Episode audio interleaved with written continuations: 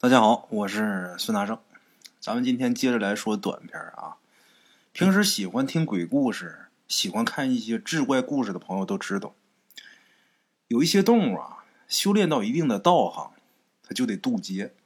这个劫呀不好渡，稍有差池，就得遭灭顶之灾，落一个灰飞烟灭的下场。所以，非常的凶险。如果想要安然的渡劫的话，也并不是没办法，渡劫呢，其实也有捷径，什么呢？哎，就是今天大圣要跟大伙聊的出马。天道有功，惩恶扬善。想要渡劫的话，那就得顺应天意，多行善事。行善事呢，有很多途径，但是出马是一条捷径。这出马呀，就是指狐狸呀、黄鼠狼啊、蟒蛇呀。这些修炼成精的动物附到自己弟子的身上，给别人驱邪治病，帮别人呐避疾化凶，行善渡人，这是捷径，一条行善的捷径。因为啊，出马仙啊做的是善事，所以呢会有福报，以后渡劫的时候呢就会变得比较容易。而被附身的人呢，也就是出马仙的弟子。这出马弟子啊，因为有仙家附体，能耐呢很大，受人尊敬，帮人家把病给治好，也能适当的收点钱，养家糊口肯定是没问题的。当然，有一些能耐大的，指着这个发家的多的是。这出马弟子啊，因为通晓阴阳，知道的东西呢比平常人要多，所以一般都特别敬畏天道，心性都比较和善，比较喜欢做善事。以求善报啊！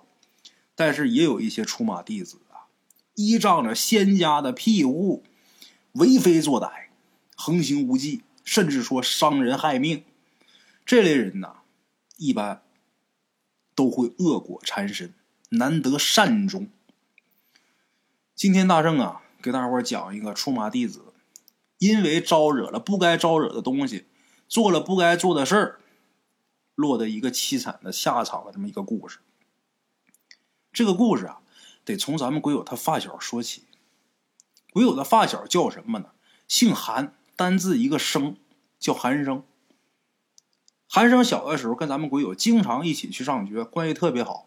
韩生他爷爷就是一出马弟子。他爷爷长得精瘦一老头，面相跟普通人差不多，看不出来呀，有什么跟正常人不一样的。咱们鬼友记得小时候，他们家里边整天都是烧着香，烟雾缭绕的，门外边排满了来看事儿的人。来看事儿的这些人呐，什么人都有，普通的老百姓有，开着豪车来了，身价上千万的土豪也有，上层社会有头有脸的人也有。这些人都因为某种原因聚集在韩生他爷爷他们家，一个个的都是客客气气的排着队等着韩生他爷爷。这些人呐，并不是都是本地的，都是来自全国各地的，哪儿的都有。从这儿啊，各位就能听得出来，韩生他爷爷这名气啊很大。那时候咱们鬼友经常去找韩生去玩，但是从来呀不敢到他家里边去，只能在墙外啊喊韩生的名字。咱们鬼友对他们家呀有一种莫名的恐惧，再加上呢。有一次，咱们鬼友无意中在他们家看见了一个景象，这个景象至今都让咱们鬼友记忆犹新，心里边到现在还有阴影呢。所以说，打那回以后，咱们鬼友更不敢进韩生他们家一步。那那回看见什么了呢？怎么回事呢？咱们鬼友那回去韩生他们家找他玩，门外排队的人呐太多了，大伙儿说话的、议论的、说笑的。干嘛都有，这声音很嘈杂。咱们国有喊韩生呢，韩生啊没听见，所以咱们国有索性就去他家里边去找。路过韩生他爷爷那个房间的时候，哎呀，他爷那房间呐又阴暗又狭窄，那么一个小房子。路过那小房子的时候，他爷爷呀正给别人看事呢。咱们国有这一时起了好奇心啊，就到门口手扶着这门框啊往里边看。咱们国有记得啊。当时屋里边很昏暗，这供台上啊烧着香，青烟袅袅。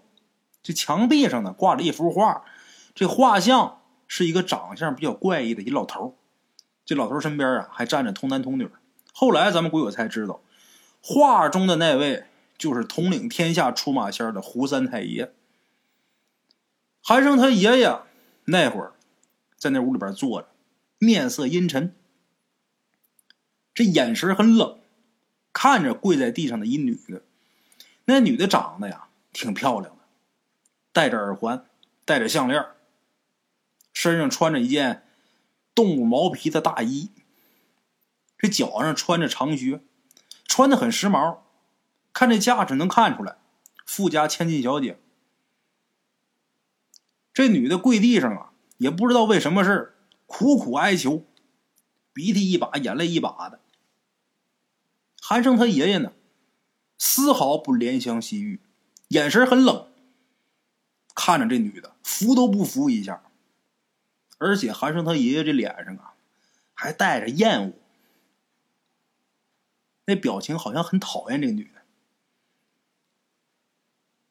咱们鬼友手扶着门框往里看的时候，韩生他爷爷说话了。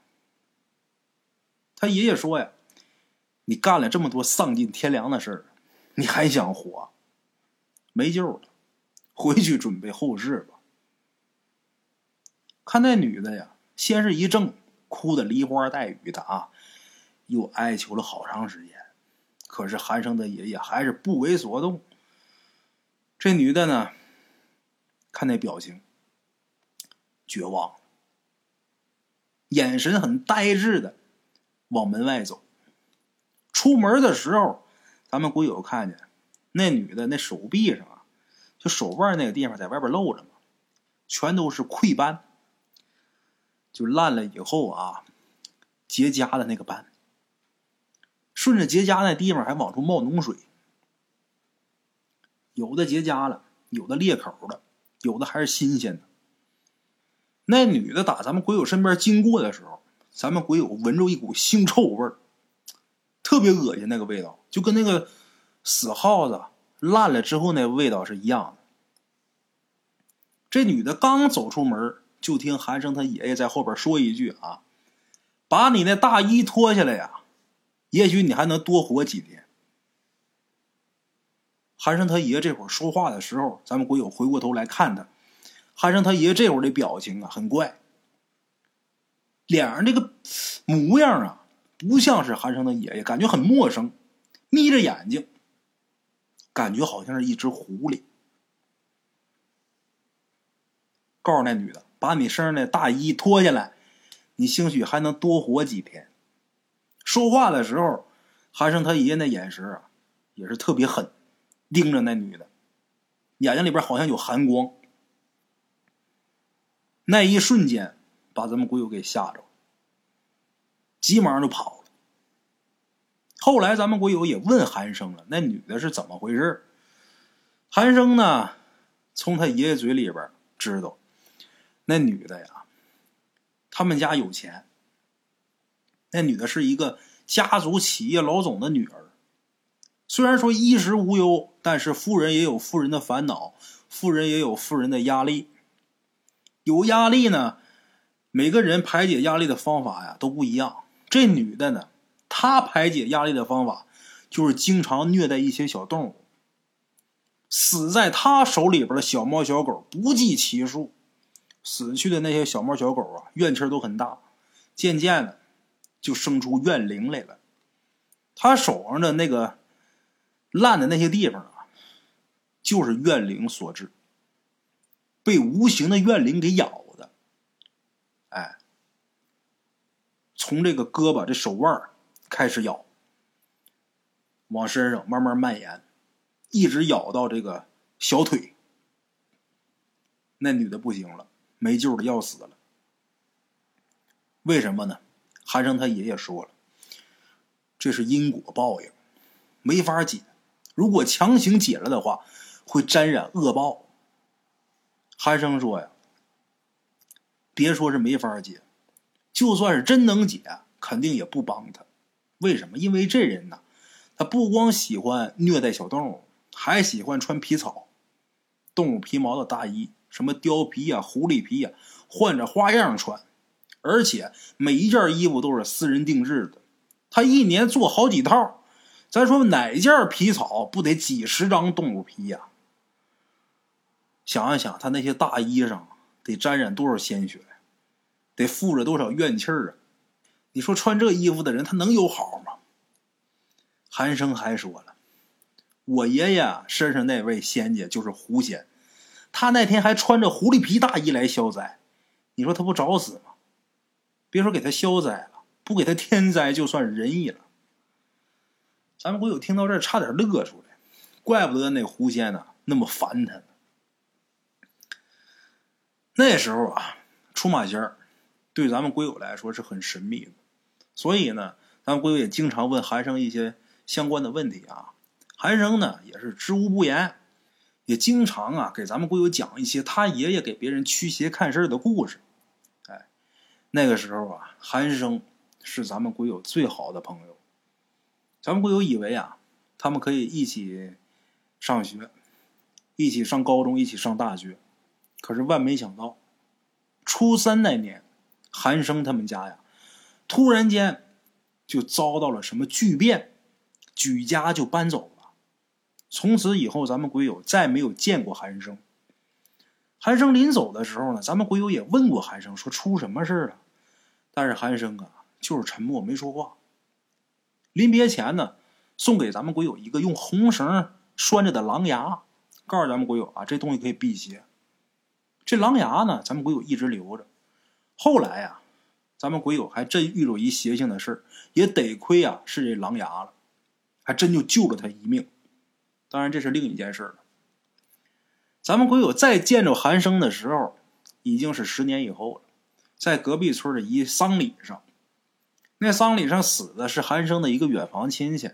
那远房亲戚呢，曾经对韩生他们家有恩，所以呢，韩生啊专程赶回来来奔丧。农村都是这样，家家户户的基本上都是沾亲带故的。那个死人的人家啊，跟咱们鬼友他们家呀也有点亲戚。所以呢，咱们鬼友也去给送了一刀纸，就这么的跟韩生俩人又碰见了。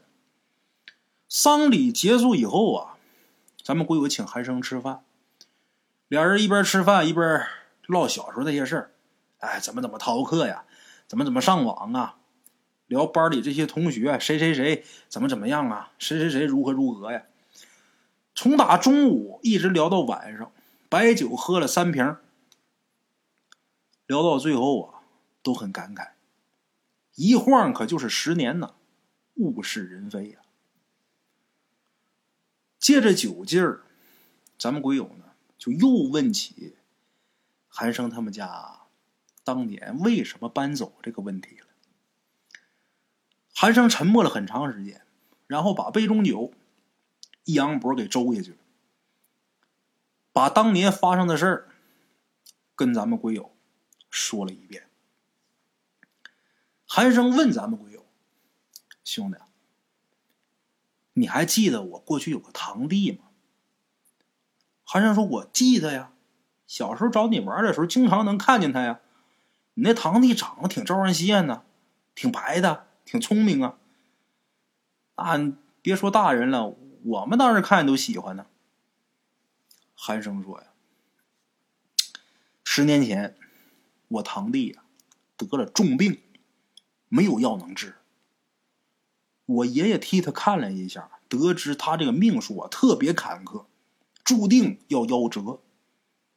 我爷爷特别喜欢他，我跟我堂弟俩，我爷爷特别偏我堂弟，爱那个。我爷爷一算出是这结果，当时眼泪就下来了。我爷爷说了，拼上这条命，也得保我堂弟。这个想要一个阳寿将尽的人不死啊，有两种办法，一种是借命，另一种是续命。这个借命，顾名思义啊，就是把其他人的寿命啊借来用。但是这种方法太恶毒。你比方说，别人只有十年的寿命，你借十年命来，那那个人就死了，你这就等于谋杀呀。所以这种方法有违天道。那必定遭天谴。谁施这个术，谁肯定是不得善终，而且还会祸及子嗣。你后辈都跟着你遭殃。续命呢，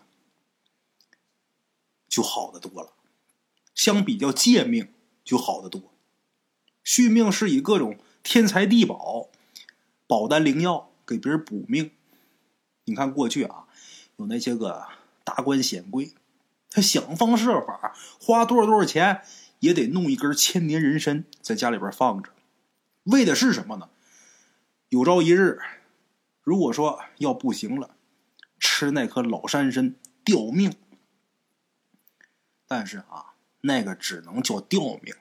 不能说是续命，这人马上要咽气儿了，把这颗老山参给他含嘴里边，他能撑几天？但是该死还得死。如果想要续命的话，光有千年人参、天才地宝不行，还得有一味药引子，特殊的药引子。这药引子叫灵童肉。咱们鬼友一听灵童肉。这不是要害人吗？韩生说：“嗨，我在这儿说的这个灵童啊，不是指人，是一些年肉而且带有灵气的小动物。这些小动物啊，都是一些修炼出道行的动物生的，所以自打出生，他身上就有灵气儿，能幻化人形，经常变成小孩的那样子。所以呢，管他叫灵童。”由于他这个岁数小啊，没有妖气，最适合做药引子。咱们鬼友点点头说：“这灵童不好找吧？我长这么大，鬼都没见过，别说这妖怪生的灵童了。”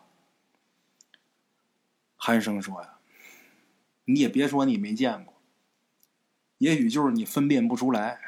你以为你从小到大你碰见的都是人吗？”咱们鬼友先是一怔。然后觉得后脊梁发凉。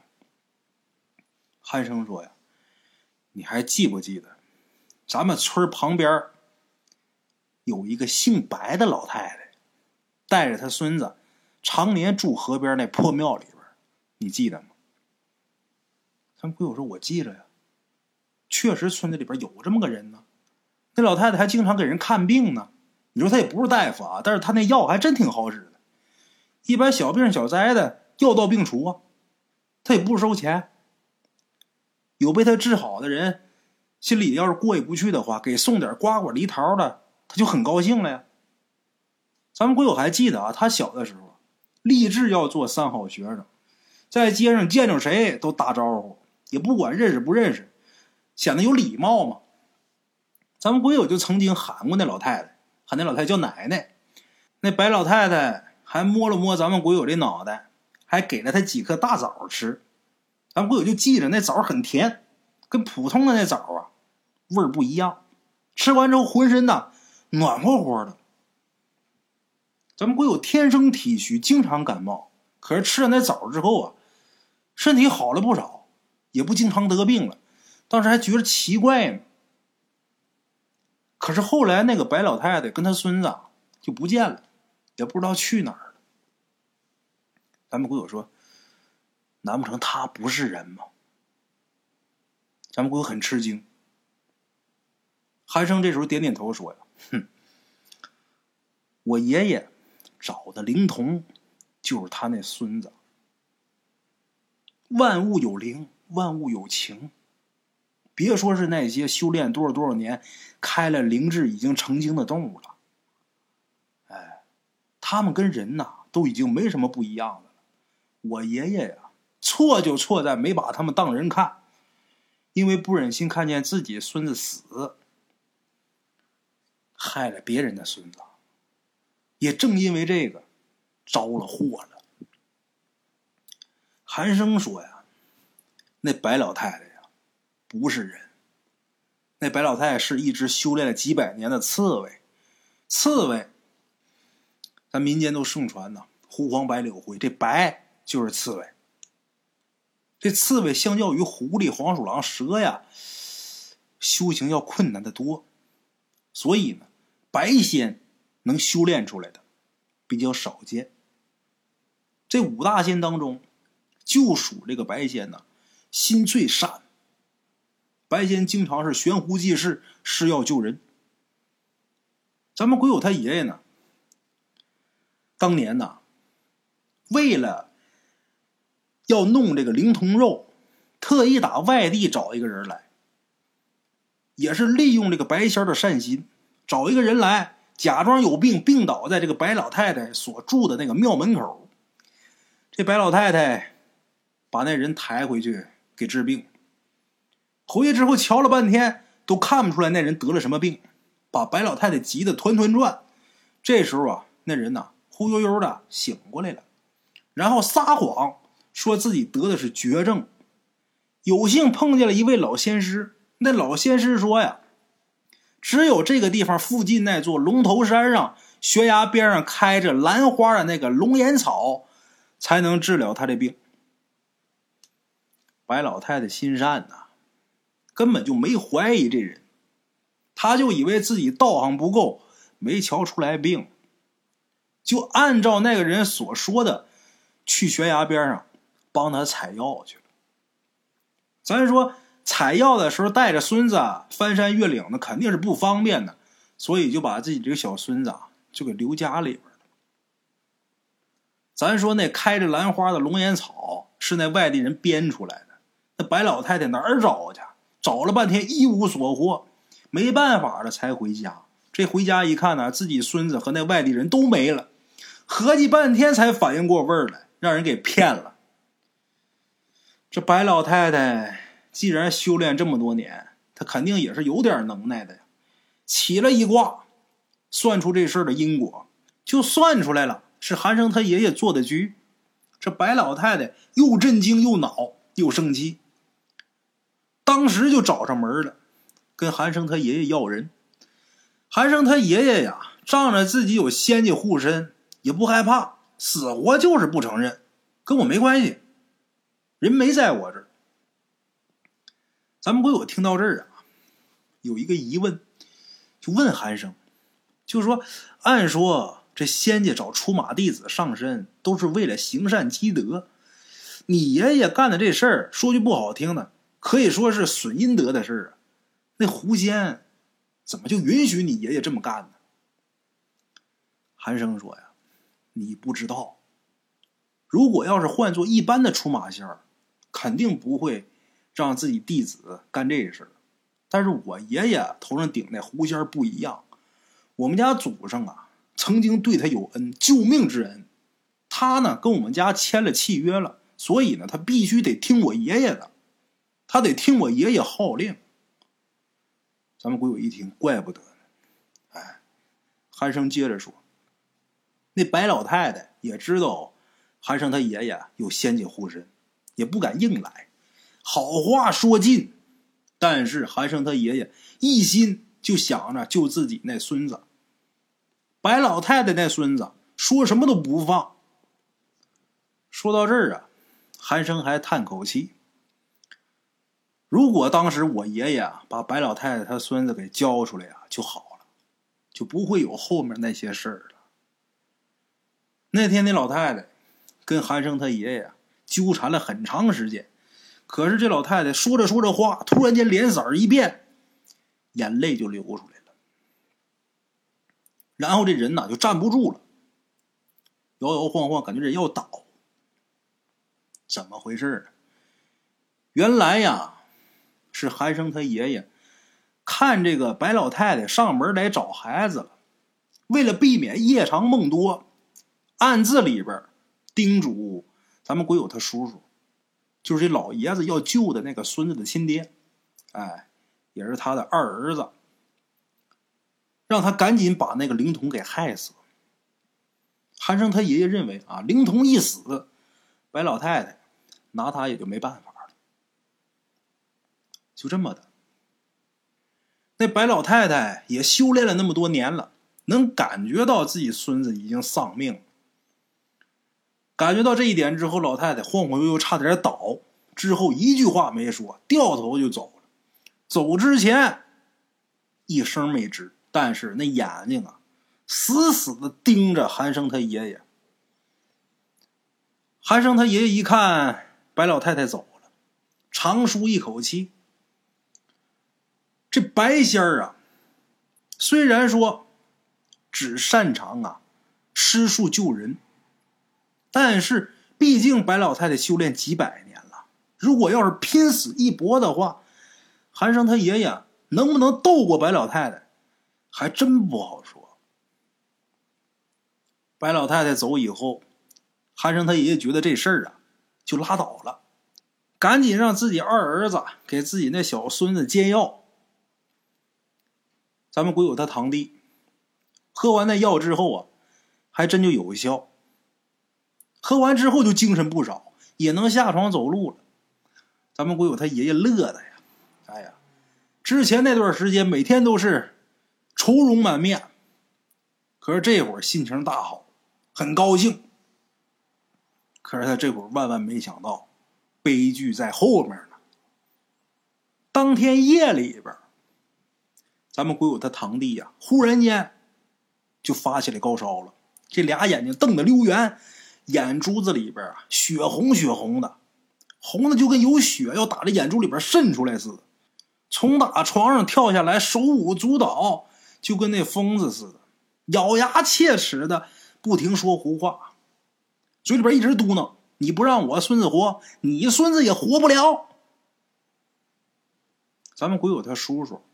以为自己儿子被白老太太上身了，所以呢，赶紧把韩生他爷爷给请来，把自己爹请来，看看自己儿子怎么回事还让他爷爷过来看一眼，一看自己这孙子眼睛红的渗人，大惊失色，脸色铁青。老爷子说：“这哪儿是上身呐？这是在换命啊！如果要上身的话，还有救，让自己家狐仙儿。”把这个白老太太从打那孩子身体里边赶出来，这事儿也就结了。但是如果要是换命的话，那可就麻烦了。被上身的人要是不死的话，任谁也不能把白老太太给弄出来。这是那白老太太用命上身，要以命换命啊，解不了啊。韩生他爷爷没想到这白老太太这么狠，为了报仇，连几百年的道行、身家性命都不要了。这做法哪是白仙的做法这是黄仙的做法啊！恩仇必报啊！说话间，就见韩生他堂弟咬牙切齿，盯着韩生他爷爷，眼睛里边全是憎恨，嘴里边似乎在说着什么，但是罗罗罗罗罗罗听不清楚。仔细一听是说：“你看着，你看着。”韩生他爷爷忽然间觉得哪儿不对劲儿，他这哪是在说话呀？这是一边说话一边在嚼东西啊！一边说话，见这嘴里边往出淌血，老爷子一看不好，赶紧把他那嘴给他勒住，赶紧用棉布啊把他那嘴给勒住。韩生他爷爷呀，看明白了，原来呀，这白老太太上这孩子身要咬舌自尽。就要让韩生他这堂弟死在他爷爷面前。韩生他叔叔赶紧帮忙摁自己这儿子，但是这会儿啊，这儿子也不哪儿来这么大力气，几个人都按不住。挣脱之后满屋子乱跑，一边跑一边看着韩生他爷爷咯咯冷笑。跑着跑着看着一把剪刀，拿起来就往自己身上攮。幸好。韩生他叔叔眼疾手快，把那剪子给抢过来了。好几个人费了好大劲，才把韩生他堂弟啊给捆住了，嘴里边也塞上棉布了。白老太太要换命，这事儿韩生他爷爷解决不了，赶紧请自己家狐仙上身，想问问呢有什么办法。咱们简短解说，就见韩生他爷爷。这身子一抖楞，慢慢把眼睛给睁开了。睁开之后，这眼神跟先前就大不相同了。家里边人知道这是狐仙来了呀，就要把发生的这些事儿告诉狐仙可是这狐仙啊，却摆了摆手，说呀：“事儿我都知道了。就说你们家干这事儿啊，确实是不厚道。白老太太呀，我认识，挺和善一人呢。怎么被你们给逼成这样？这狐仙啊，叹了一口气说呀：“既然白仙要换命，这事儿没法挽回了。你们祖上呢与我有恩，我也只能尽力帮你们。但是这种换命的术法呀，我也轻易解不了。能不能成，还得看这孩子的造化。”家里人都点点头，就见韩生他爷爷。忽然间，这神态啊又恢复正常了。与此同时呢，就听见韩生他堂弟啊一声尖叫，好像很痛苦似的。脸上那神情啊，一会儿愤怒，一会儿又平和。那神志呢，也是一会儿糊涂，一会儿明白，一会儿大声骂人，一会儿又安静不说话。就感觉这孩子体内啊，好像有两个人似的。就这么，这孩子一直折腾到天亮。才算是平静下来。家里人一看孩子不闹了，就都以为那白仙已经走了，哎，都高兴。可是这时候，韩生他堂弟呀，叹了一口气，这声音呢，明显很是疲惫呀，不像孩子说话的声音。家人就知道，这是狐仙儿还在这孩子身上。这狐仙儿啊，开口说。我已经尽力了，这孩子的命啊，总算是保住了。这时候，这狐仙的表情很奇怪，好像还有什么话要说，可是欲言又止，那话终究还是没说出来。那家里边一听说孩子命保住了，都高兴啊。可是这会儿，这狐仙啊，看着韩生他爷爷，沉默了很长时间，又跟他说。我跟你们家这缘分呐，已经尽了，恩呢，我也已经还了，我要走了。韩生他爷爷听狐仙这么说，听完之后啊，他没说话，眼泪下来了。后来韩生他爷爷告诉韩生，这狐仙用他几百年的道行，替韩生他堂弟啊挡了这一死劫。这一挡，这几百年道行可就没有了，元气大伤，也没有办法再出马了。哎，当天中午，就有人在破庙附近的河边发现一只刺猬，那刺猬能有多大呢？啊，得有小磨盘那么大。发现这刺猬的时候，这刺猬已经是七窍流血死了。当时啊，大伙都说。这刺猬啊，要成精了，要祸害人，所以呢，被天上打的这雷呀，给震死了。其实呢，这刺猬，就是那白老太太。咱们鬼友听韩生这么一说，他想了想，当年还真有这么回事当时特别轰动，学校里这些学生都知道了，有的女生啊，晚上放学的时候都不敢一个人回家。后来呢？发现这个刺猬的那些人呢，怕这个刺猬精再活过来，弄点柴油，弄点木头，一把火把这刺猬给烧成灰了。咱们鬼友现在想起来，那白老太太呀，还真挺可怜的。韩生接着说：“我爷爷呀，过去做出马弟子的时候，曾经帮人驱邪避凶的，得罪不少妖魔鬼怪的。”现在狐仙一走，家里边没有仙家保佑，我爷爷没有仙家护身，就怕那些个他曾经治过的那些玩意儿来找茬，所以呢，我们家呀，举家就迁到外地去了。张贵说：“哎呀妈，怪不得呢当时走那么急，那么匆忙呢。那那个你爷爷他老人家现在还好吧？”韩生这时候说：“呀，我爷爷呀。”已经没好几年了，去世了。咱们朋友有点诧异，说：“我记得你爷爷岁数不大呀，过去那身体不是挺好的吗？这怎么回事啊？”韩生说：“呀，我们家搬家以后啊，没过多长时间，就发现我弟弟啊，我那堂弟啊，有点不对劲儿。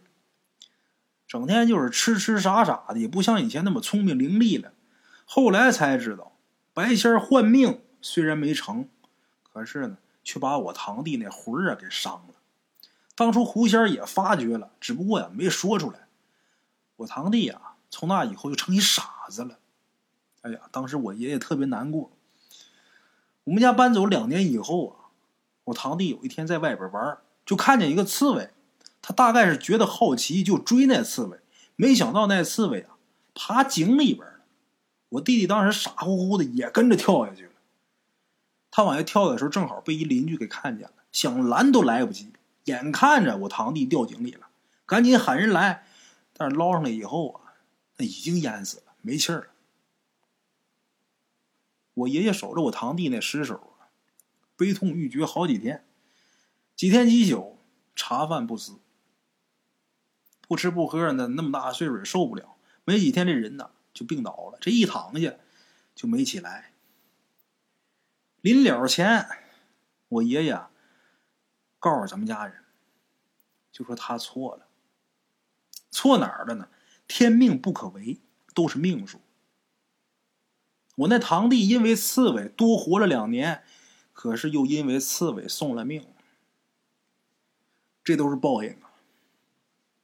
他说他错了，他当初啊不该那么固执，害了白老太太跟他孙子，也害了狐仙也害了自己。说到这儿的时候，韩生把自己杯子里边的酒啊一饮而尽，神情呢很悲伤。咱们鬼友听的也是五味杂陈的。韩生他爷爷呀也不是十恶不赦之人，但是却为了自己孙子干了十恶不赦的事儿。可恨，可是也挺可怜的。既然做错了事儿，就得承担后果。最后呢，落了一个凄惨的下场，这也算是啊，咎由自取。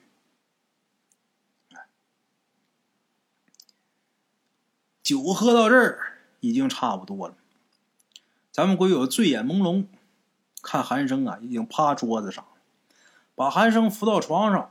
这时候天已经大黑了，韩生在咱们鬼友家住了一宿。第二天，两个人呢互换了一下联系方式，咱们鬼友啊就送韩生回家了。啊，咱们今天这故事啊也就到这儿了。老话说得好啊，凡事要顺应天意，不能逆天而行。万般皆是命，半点不由人呐。茶楼，人影错落。用声音细说神鬼妖狐，用音频启迪人生。欢迎收听《大圣鬼话》。Hello，大家好，我是主播孙宇。吃完了饭，然后就回到自己的课室上啊。喜马拉雅、百度搜索“大圣鬼话”，跟孙宇、孙大圣一起探索另一个世界。那天山女子独守空城，也只是感谢鬼友们，感谢鬼友们，感谢鬼友们一路陪伴。大圣鬼话，见字如面。欲知后事如何，且听我下回分说。